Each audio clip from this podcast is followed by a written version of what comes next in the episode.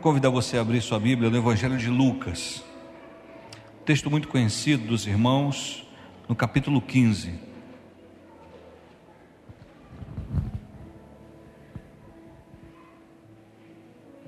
Enquanto você procura Lucas 15, toda terça-feira nós temos nos encontrado aqui às seis da manhã, temos um propósito de oração, sempre às terças e todos os primeiros dias do mês, os sete primeiros dias. Então fica aí o convite para você estar conosco, participando desse momento de, de oração.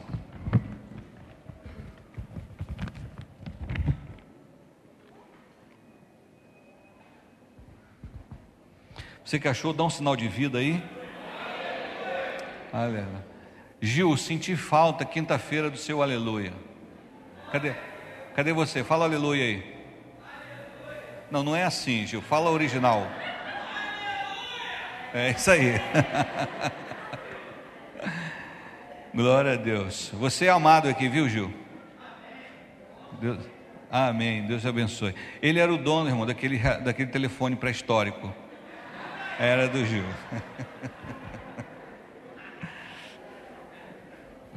O, o, primeiro dono do telefone eram, eram os Flintstones. A família. Mas vamos lá. Lucas 15, a partir do versículo 11, você que achar, vai dando sinal de vida aí. Diz assim, queridos, a palavra do Eterno.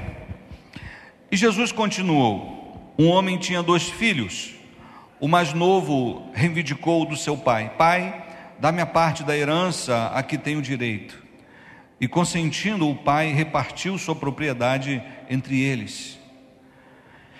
Não se passou muito tempo e o filho mais novo reuniu tudo o que tinha, partindo para terras distantes, e lá esbanjou todos os seus bens, vivendo de forma irresponsável. Coincidentemente, após haver gasto tudo o que possuía, abateu-se sobre toda aquela região uma grande fome e ele começou a passar muita necessidade. Por esse motivo, foi empregar-se com um dos cidadãos daquela região, que o mandou para o campo a fim de cuidar dos porcos. Ali chegou a ter vontade de, de encher o estômago com as vagens de alfarrobeira com as quais os porcos eram alimentados. No entanto, ninguém lhe dava nada, absolutamente nada. Foi quando, caindo em si, falou consigo mesmo: Quantos empregados de meu pai têm comida com fartura e eu aqui morrendo de fome? Levantar-me-ei, tomarei o caminho de volta para meu pai e ao chegar lhe confessarei: Pai, pequei contra o céu e contra ti. Não sou mais digno de ser chamado teu filho. Trata-me como um dos teus trabalhadores. E logo em seguida, levantou-se e saiu na direção do pai. Vinha caminhando ele ainda distante, quando seu pai o viu e, pleno de compaixão, correu ao encontro do seu filho e muito o abraçou e o beijou. Há um tesouro aonde você está. Eu queria que você dissesse isso para o seu vizinho. Há um grande tesouro aonde você está. Se você puder, repita após mim: essa é minha Bíblia. Eu sou o que ela diz que eu sou. Eu tenho o que ela diz que eu tenho. Eu posso fazer o que ela diz que eu posso fazer. Nesta hora, eu serei ministrado pela inerrante, infalível, incomparável, indestrutível, santa e poderosa Palavra de Deus e eu corajosamente declaro: a minha mente está alerta, o meu coração está receptivo, e eu nunca mais serei o mesmo, em o nome de Jesus. Se você crê e concorda, aplauda mais uma vez esse Deus maravilhoso, soberano, bendito. Aleluia! Glória a Deus, glória ao Pai, glória ao Filho, glória ao poderoso Espírito Santo. Há um tesouro, um grande tesouro aonde você está. Interessante que essa, esse capítulo de Lucas, essa sessão, do capítulo 15, conta três parábolas semelhantes: a parábola da ovelha perdida, a parábola da dracma perdida e a parábola que acabamos de ler, a parábola do filho que se perdeu, o filho pródigo. O filho pródigo, ele, por algumas razões, não aguentava mais o ambiente onde ele vivia. Por algumas razões. Quais, pastor? Por exemplo, o que faz uma pessoa perder a visão do ambiente onde ela está, seja da igreja, da família, do trabalho, ansiedade. Ansiedade, o desejo de acontecer algo que está demorando e não acontece, e a ansiedade pode ofuscar a beleza do local, da circunstância aonde você está. O marasmo, não acontece nada relevante, não acontece nada diferente, não acontece nada extraordinário é sempre a mesma coisa. Muitas pessoas às vezes reclamam do casamento. Ah, o casamento é muito monótono, não acontece nada diferente, não acontece nada ah, relevante, não tem nenhuma surpresa, não tem nenhum, sabe? E por isso o casamento para muita gente passa a ser um fardo. O que faz com que a visão seja ofuscada expectativas exageradas e erradas. A gente coloca a expectativa num lugar. Quando você não consegue ser feliz na jornada, você não conseguirá ser feliz no destino. Se você não conseguir ser feliz na jornada, você não vai encontrar a felicidade no destino. Mas tem tanta gente que coloca uma expectativa no destino, no ponto final, lá naquela parada, naquele momento, naquele ápice. Ah, quando eu tiver o meu carro, não quando eu casar, quando eu sair de casa, quando eu passar naquele concurso, quando eu for promovido, ah, quando os meus filhos é, é, se formarem, quando isso, quando eu tiver neto, não quando a minha empresa bombar, não quando eu for o melhor vendedor lá da empresa, quando isso, quando aquilo. Então a gente coloca a felicidade em um ponto distante ou uma circunstância distante e a gente não consegue ser feliz na jornada. Repito, se você não encontrar a felicidade na jornada, você não encontrará no destino. o que passava na cabeça daquele jovem. Eu estou perdendo a vida lá fora, tudo de bom está lá fora, os amigos que eu preciso estão lá fora, as coisas que eu quero viver estão lá fora. Então ele coloca toda a sua expectativa lá fora. E quando o seu coração não está mais aonde você está, o local fica desagradável sabe? Por quê? Porque você quer as experiências que estão aonde? Lá fora, lá longe. Ah, na outra igreja, no outro ministério, no outro trabalho, no outro casamento, no outro bairro, no outro carro. E a gente vai transferindo a, a felicidade para o futuro. Quantos estão aqui? E aí aquele futuro pode nunca chegar na nossa vida e a gente viver o tempo todo infeliz, sem perceber os tesouros que estão à nossa volta. Essa é a história desse jovem que projetou tudo lá fora, tudo além das dos domínios do meu pai. Vou lá para fora. E ele então ousadamente ele pede ao pai que adiantasse a sua herança. O pai adiantou, ele demora um pouquinho e junta tudo e vai embora. Agora eu vou ser feliz, agora eu vou viver a mil por hora, agora eu vou ter minhas experiências, agora eu não vou ficar debaixo do comando do meu pai, não vou ficar mais aqui na casa do meu pai. Agora eu vou mandar no meu nariz, agora eu vou comer a hora que eu quiser, eu vou para onde eu quiser. Agora, Agora realmente eu serei feliz. Agora eu terei os meus amigos. Interessante que essa história se repete muito por aí. E ele deixou então os pais e foi embora antes da hora. Foi uma saída precoce. Nunca saia da casa dos seus pais sem a bênção deles. Não antecipe a tua saída sem a bênção dos teus pais.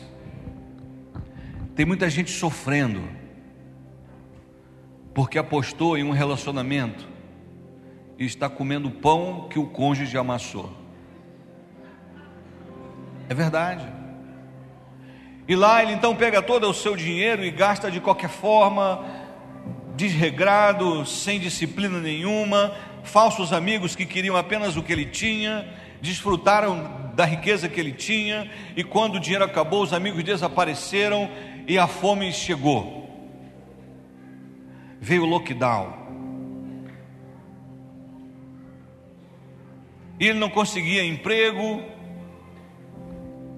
até que alguém ofereceu-lhe uma oportunidade, mas era um emprego que não era digno para um judeu cuidar de porco. Judeu não cuida de porco, não come porco, não quer nada com porco. Mesmo assim, devido à fome, à necessidade, ele se submeteu àquele nível de trabalho. Nível, eu falo, num aspecto religioso, cultural. Trabalho é lícito, não, não é relação ao trabalho, mas em relação à sua vida religiosa. Então, para ele, aquilo era algo imundo, impuro. E lá estava ele, e quando ele está alimentando aqueles animais, o seu estômago ronca.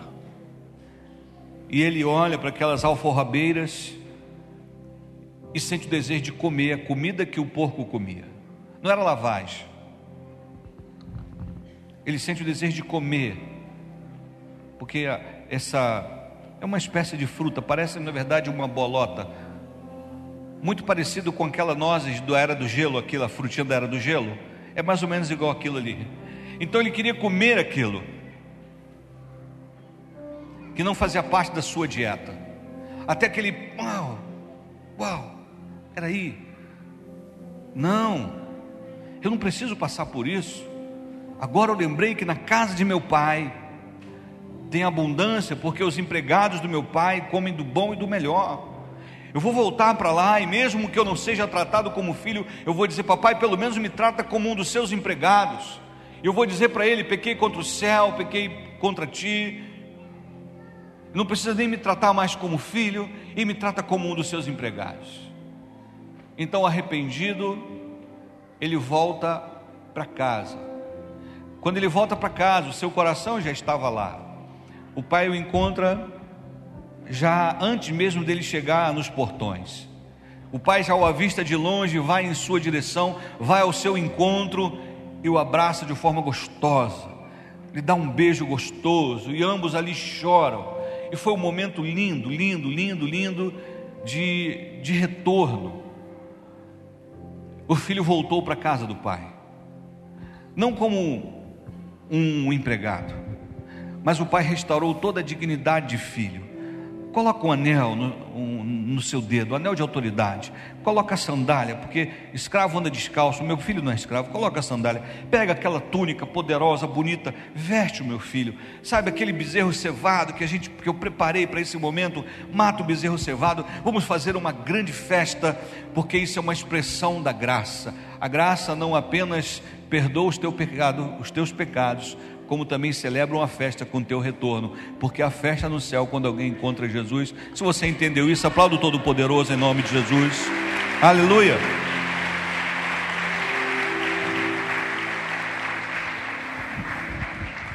Agora ele está celebrando, ele está com o pai, ele está de volta ao lar. Mas interessante, é o mesmo lar que ele deixou, só que não teve mudança nenhuma na fazenda do pai não teve mudança nenhuma no pai, não teve mudança nenhuma nos empregados, mas teve uma mudança profunda nele. Todo o sofrimento que ele passou, toda a necessidade que ele passou, o fez enxergar que ele abriu mão de um grande tesouro. Há um grande tesouro aonde você está. Pastor, e como é que eu faço para enxergar esse tesouro? Eu quero entrar na mensagem. A Bíblia diz que se os teus olhos forem bons, todo o teu corpo será luz. Você precisa olhar positivamente, buscando as virtudes, buscando as qualidades do local onde você está, do casamento que você está, da empresa onde você traba trabalha, a igreja onde você congrega. Ou seja, mude a lente dos teus olhos para o modo positivo. Você deve ter escutado a história de um proprietário de um sítio que ele era amigo do Olavo Bilac, o grande poeta Olavo Bilac. E um dia ele encontrou com o poeta e ele aproveitou o encontro e disse assim: Poeta, eu quero vender aquele sítio que você conhece tão bem. Eu gostaria que você redigisse um anúncio para mim. E o poeta então pegou um lápis, um pedaço de papel e colocou algo, escreveu algo mais ou menos assim: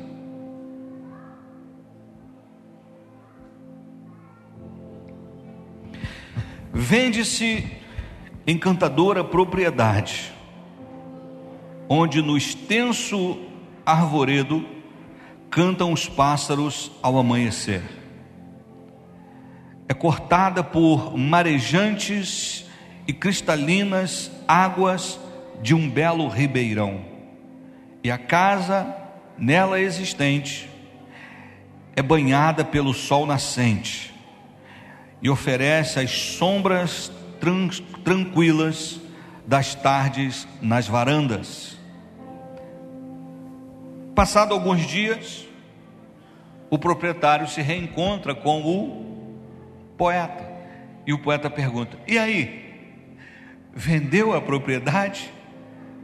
Ele disse: Depois daquele, daquela sua nota, nunca mais pensei nisso. Eu não quero vender a minha propriedade. Depois que o filho pródigo passou fome, depois que ele sentiu a, a trairagem, a infidelidade dos estranhos, depois que ele foi abandonado, depois que ele se decepcionou, ele percebeu que ele morava num paraíso, porque ele voltou transformado. Às vezes, é preciso você sentir falta de algo para perceber o quanto é importante. Então ele teve que sair de casa, ter uma experiência negativa para entender, rapaz, a casa do papai é uma benção. É tão bom que você não precisa nem ser filho. Só em sendo empregado já é bom. Agora imagina sendo filho. Sabe, queridos, a gente precisa aguçar os nossos sentidos e abrir a nossa, a nossa visão para as, as maravilhas que estão à nossa volta. Eu ouvi o testemunho de uma de uma jovem esposa que queria se separar do seu jovem marido. E ela foi reclamar com a mãe: Mãe, não estou aguentando mais Fulano, está muito chato, eu acho que eu vou me separar. E aí, a mãe conhecendo a filha que tinha, então vamos fazer o seguinte, filha. Você não vai tomar nenhuma decisão enquanto você não fizer uma atividade aqui comigo. Qual atividade, mãe? Senta aí, pega uma folha. Você vai colocar agora todos os defeitos do seu marido. E aí ela foi enumerando. Isso, isso. Agora você coloca do lado como você reagiu diante dos defeitos do seu marido. Aí ela colocou só coisa negativa também. Agora, eu quero que você coloque as virtudes do seu marido. Aí a mãe, generoso, tá, pode colocar. Paciente. É. E aí foi colocando, colocando as virtudes do marido. E a mãe falou: Agora eu quero que você olhe de novo os defeitos e as virtudes. E quando ela começou a olhar para os defeitos e para as virtudes, ela percebeu que a lista de virtudes era maior. Bom, então 1 a 0 para ele. Segundo, vamos lá.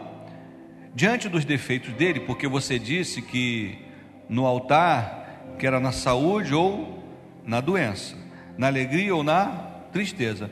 Então, na perfeição ou nos defeitos. Vamos lá, como você agiu de acordo com cada defeito dele?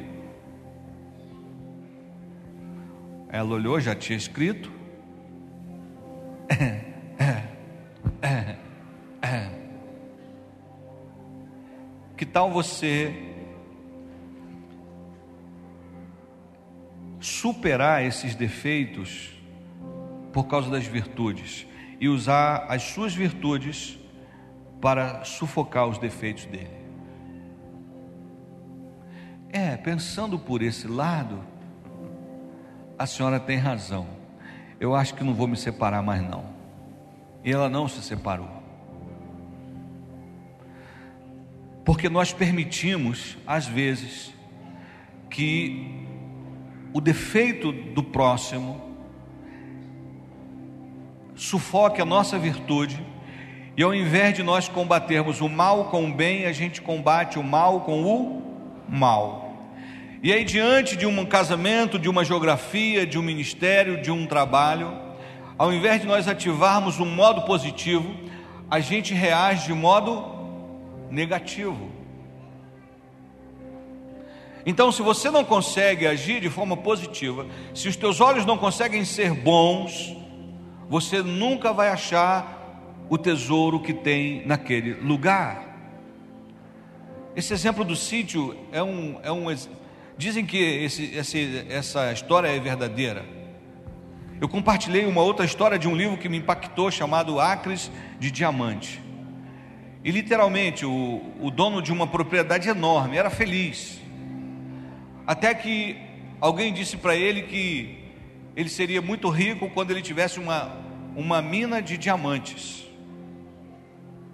Ele vendeu a sua propriedade e foi atrás dessa mina pelo mundo todo. faliu e não achou a tal da mina que o faria mais feliz e mais poderoso. Ele disse para os filhos: Eu vou procurar essa mina e quando achar, vocês realmente vão ver o que é riqueza, o que é felicidade, o que é viver bem. E aí ele se ausentou da presença dos familiares para procurar essa mina e ele não achou mina nenhuma.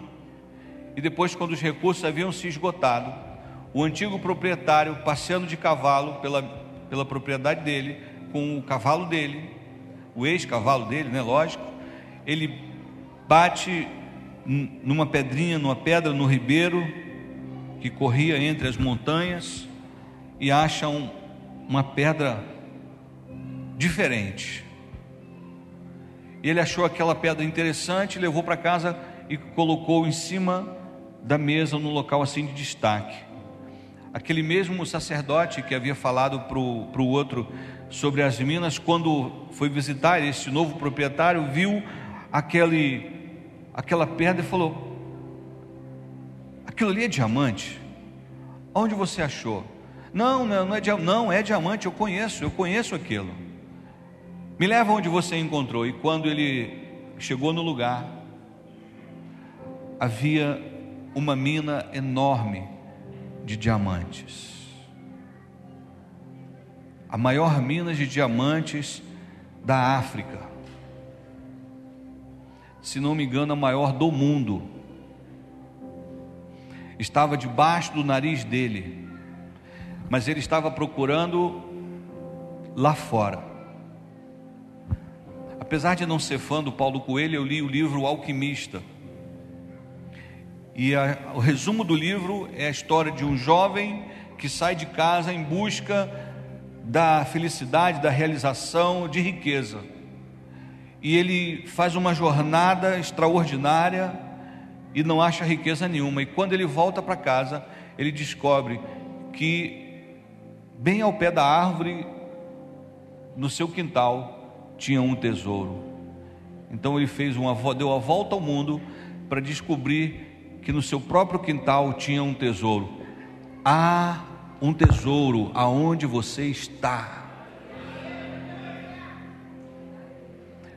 Precisamos aprender a descobrir, ativar, trazer à tona esses tesouros.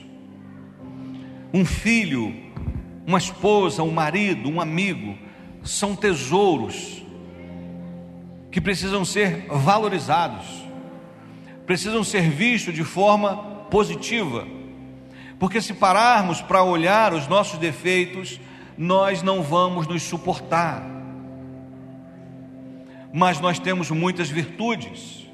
E eu costumo dizer e repito: os bons são a maioria.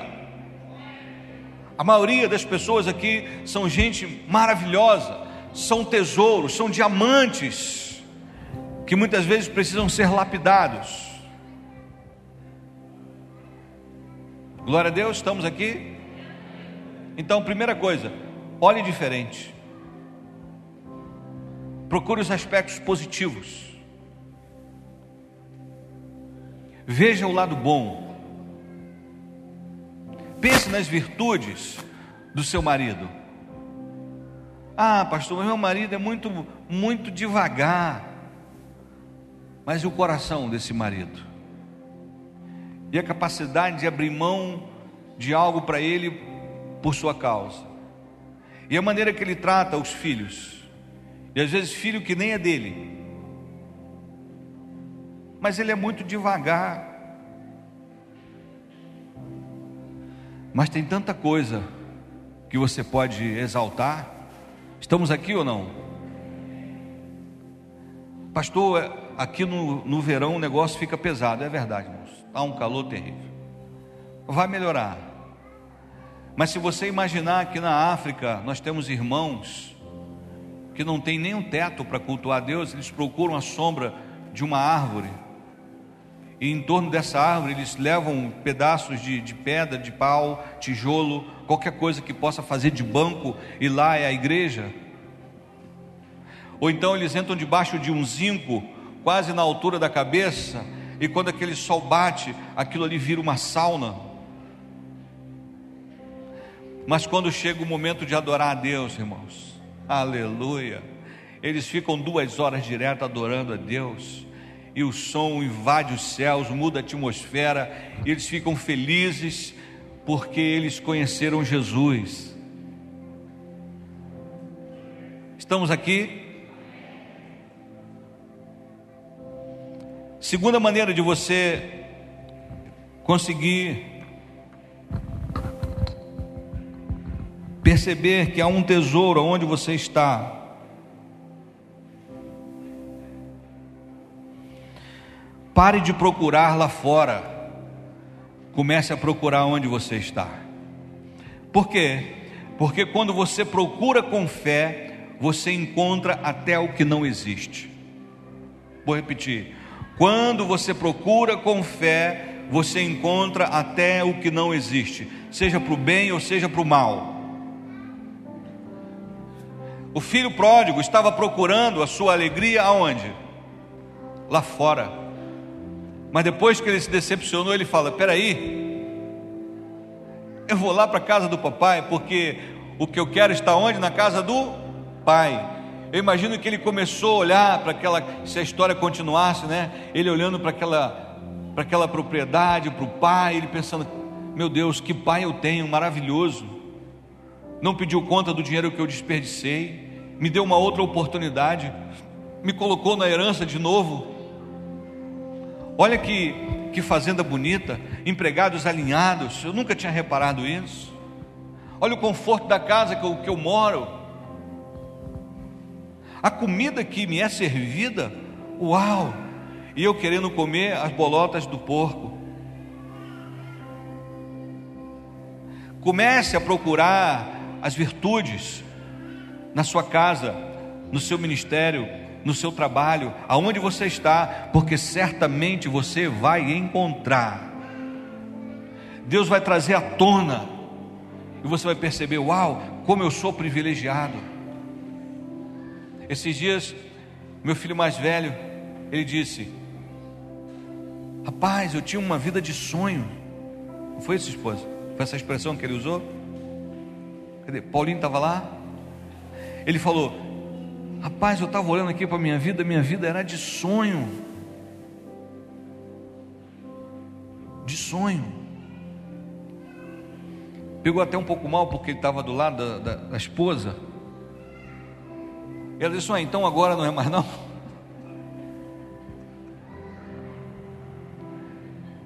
Aí a gente muda a história, muda o assunto. Às vezes a gente percebe, meu Deus, como eu era feliz.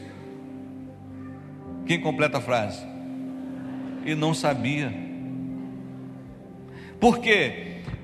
Porque eu procurava lá fora. A grama do vizinho é mais verde, a árvore do vizinho é mais podada, o muro do vizinho é mais bonito, o carro do vizinho é mais possante. Começa a procurar na sua casa. Estamos aqui ou não? Pare de procurar lá fora, porque você vai encontrar onde você está. Deus vai usar as conexões que você precisa, aonde você está, conexões que vão te projetar para onde você aonde Deus quer te levar. Estamos aqui ou não? Ele percebeu, peraí, eu estou procurando a felicidade, a realização no lugar errado. E olha onde eu cheguei. Não está certo isso. Então, lá na casa do meu pai tem. Então eu vou para lá. Então ele foi procurar o que ele precisava. Ele foi procurar o que ele necessitava lá na casa do Pai. Você pode imaginar um, quantas pessoas talentosas nós temos aqui, quantas coisas boas tem na sua família. Talvez você diga: Ah, pastor, minha família é uma desgrama. Mas se você procurar direitinho, você vai achar um tio extraordinário. Você vai achar um, uma avó maneirona, alguma coisa boa você vai achar seja onde você estiver. Ah, lá no meu trabalho, meu trabalho é tão difícil. Mas tem gente que está tendo dificuldade de encontrar um trabalho igual ao seu, que gostaria de acordar cedo igual a você, que gostaria de ganhar o pouco que você ganha. E está dizendo: Deus, abre uma porta para mim, Senhor. Nem que seja um salário mínimo.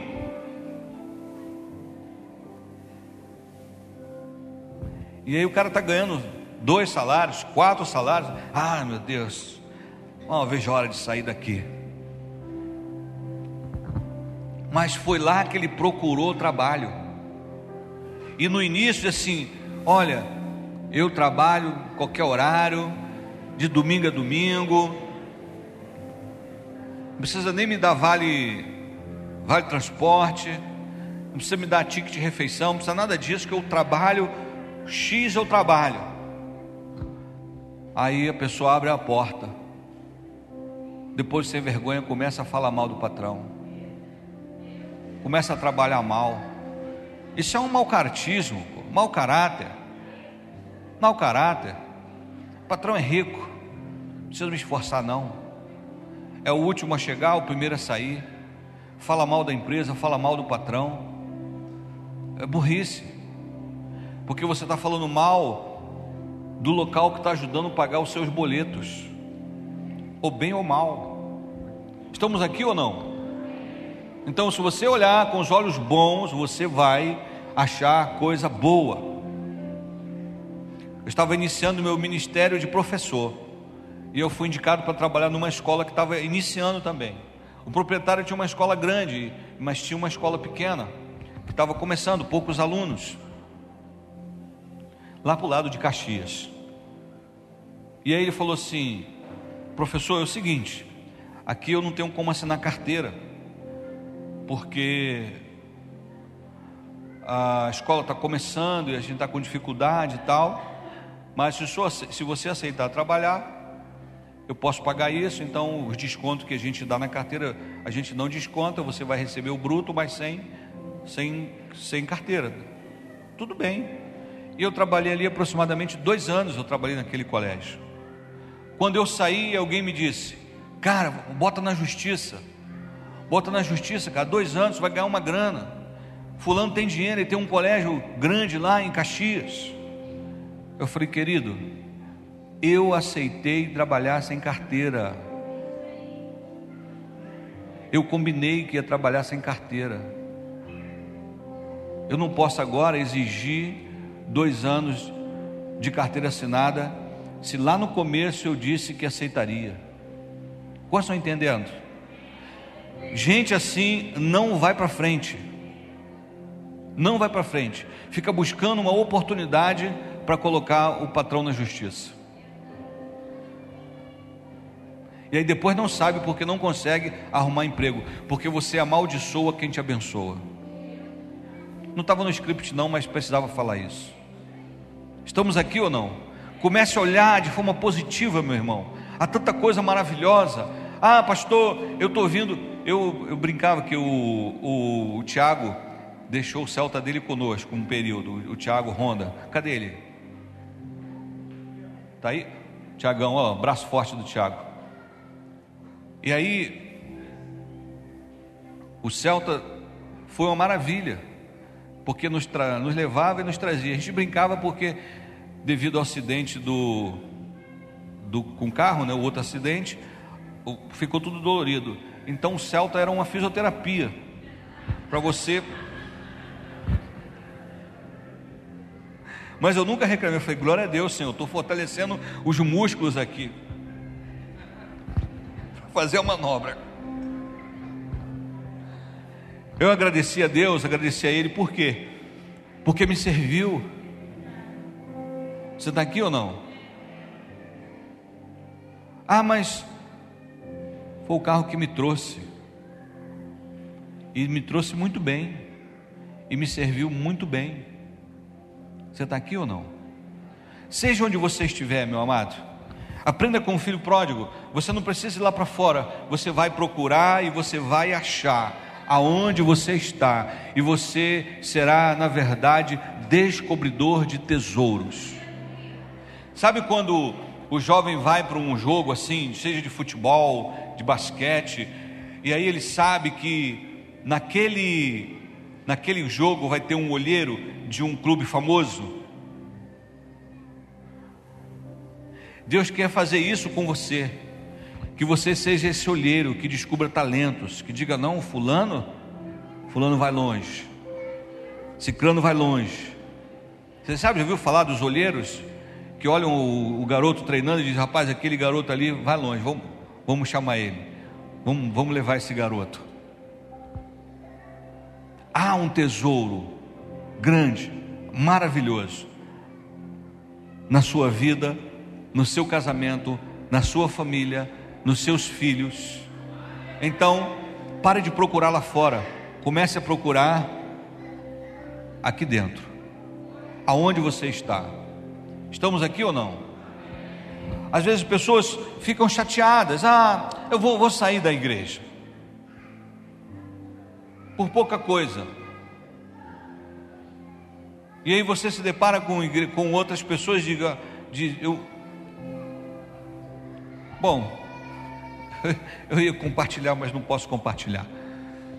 E aí você encontra com pessoas que dizem: Poxa, Pibane é uma bênção.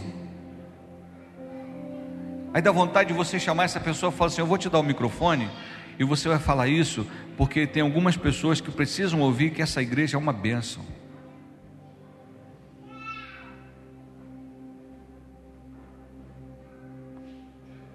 Você está aqui ou não? Como é que você fala da casa que você congrega? O que que você tem procurado?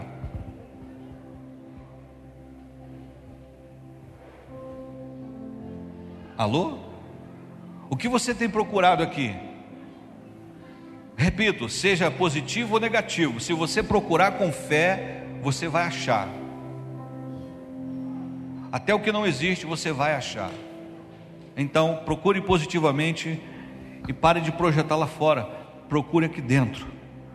Uma outra verdade aqui nesse texto é que antes do filho voltar para casa do pai, o coração voltou. Traga o teu coração para onde você está. O que significa isso, pastor?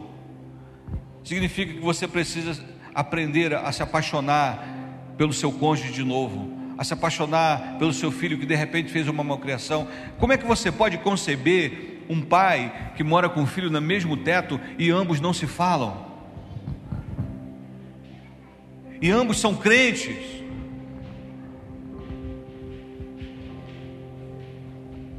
Isso é surreal, irmãos. Alguém já ouviu disso? Levanta a mão aí, por favor, para não estar sozinho. Olha aí. Não, eu não falo com meu filho. Quanto tempo? Ah, só dois anos só. Mas vocês são da igreja? Somos. O que você está fazendo lá? O que você está descobrindo nesse filho? O que você está descobrindo nesse pai? Debaixo do mesmo teto.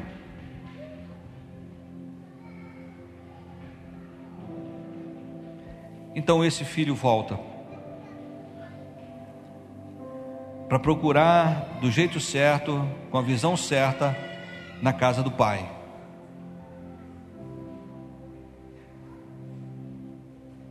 Mas antes dele voltar, ele sentiu o desejo de estar lá.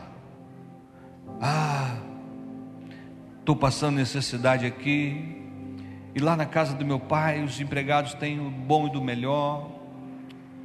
Eu vou voltar para lá. Mas eu vacilei. Ah, já sei. Eu vou pedir perdão ao meu pai. Mas e se ele não me tratar como filho? Ah, meu pai é bom, pelo menos como empregado ele vai me tratar. Então vou dizer isso para ele: Pai, eu sei que eu vacilei, eu sei que eu fiz besteira, então não precisa nem me tratar como pai, mas eu quero voltar para cá, eu quero ficar aqui. Ou seja, o coração dele já estava lá. O que, que é isso, pastor? Você precisa trazer o teu coração para onde você está. Leva o teu coração para o teu trabalho. Leva o teu coração para o ministério que você pertence. Leva o teu coração para o casamento.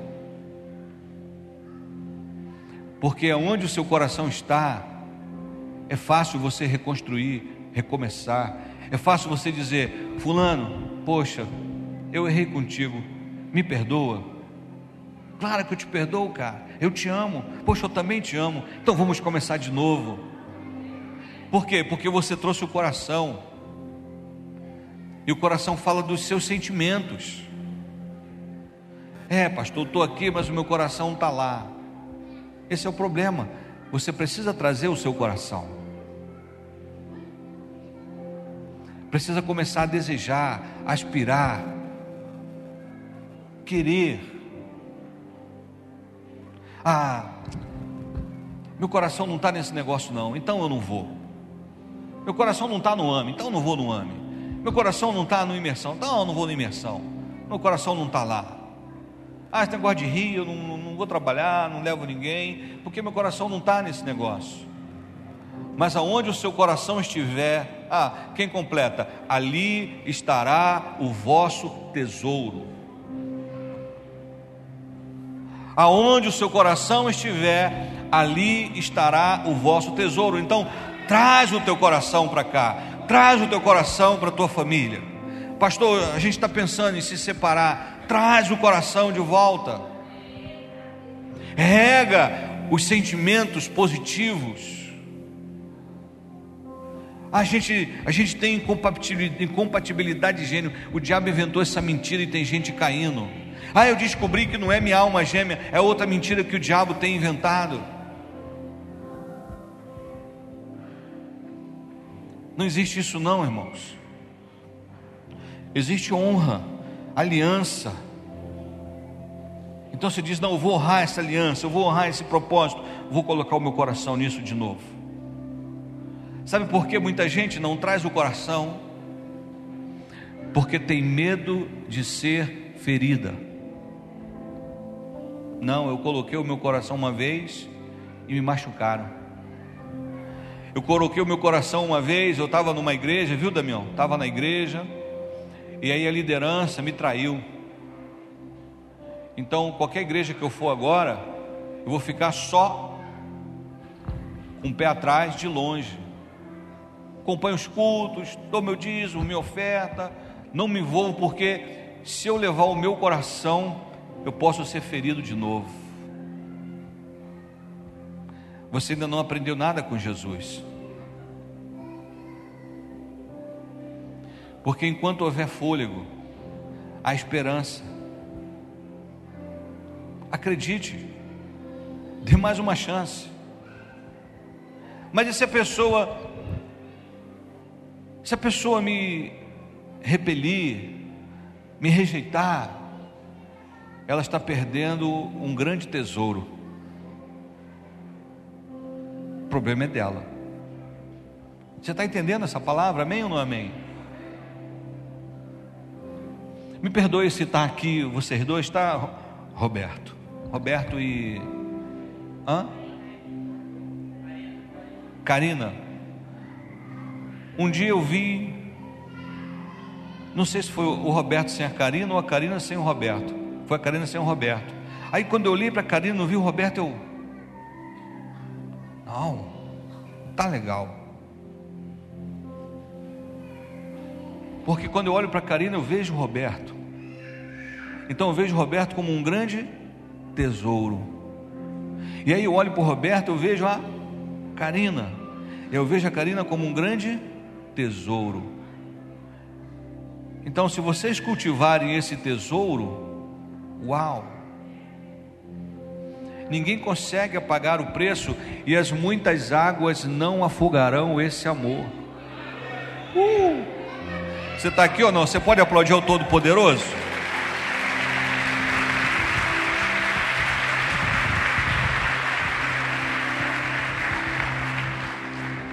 Eu olho para Edi, vejo um mozão.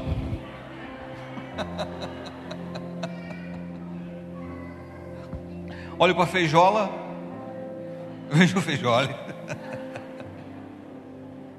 Tesouros. Olho para o Josias, eu vejo a Cris, uma jovem feliz. Eu olho para a Eliane, vejo o Marcelo cabelinho. E por aí vai. Tesouros, tesouros, tesouros, tesouros.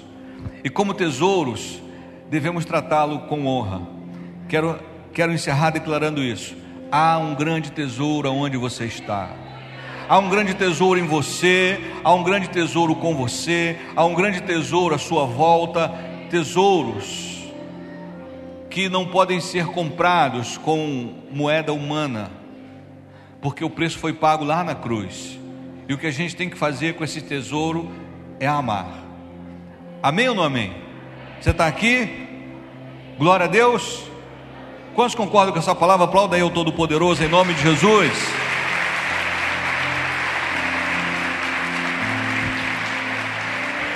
Quando a festa, quando a festa estava bombando, o som chegou até o, o filho mais velho, estava vindo do campo.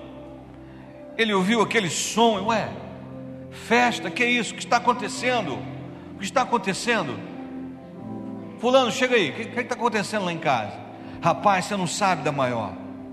O teu irmão voltou. Teu pai mandou fazer uma festa, colocou um anelzão no dedo dele, uma sandália, vestido, mandou matar o melhor bezerro. O quê? O meu irmão? Aquele vacilão? Olha só. E de repente vem o pai. Filho, vamos lá se alegrar. Como se alegrar, meu pai? Como assim?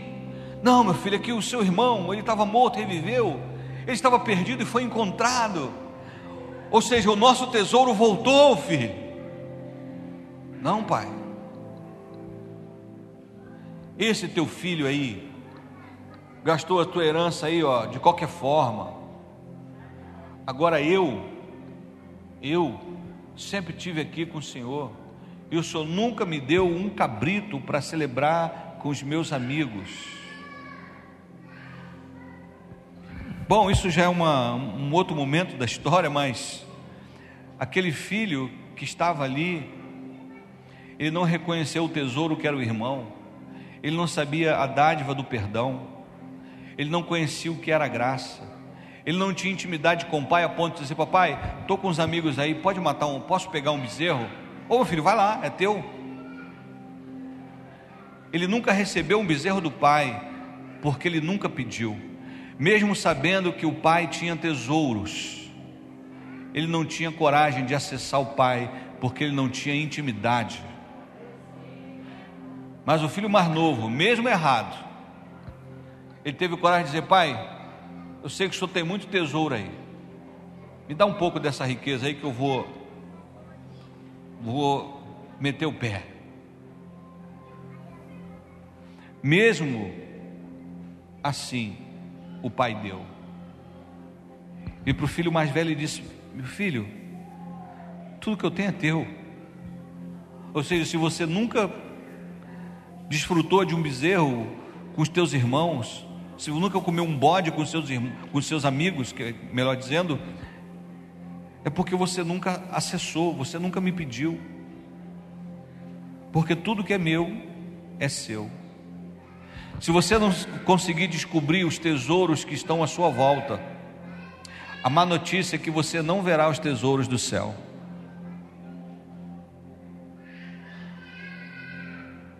Alô? Se você não descobrir os tesouros que estão à sua volta, porque o Senhor disse que se você não ama o seu irmão que vê,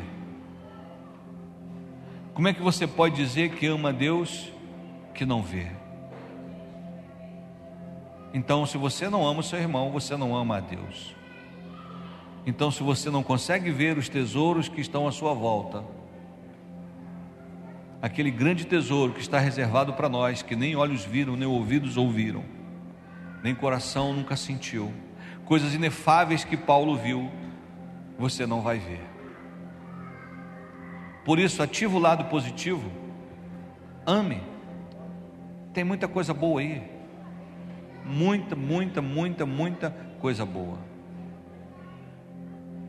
E quando você falar de alguém, se não tiver coisa boa para falar, por favor, fica calado.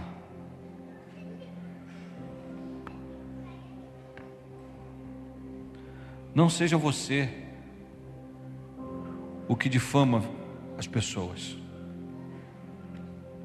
mas seja você um descobridor de tesouros. Pastor, aqui Fulano, o senhor precisa ver. O que? É um tesouro, pastor.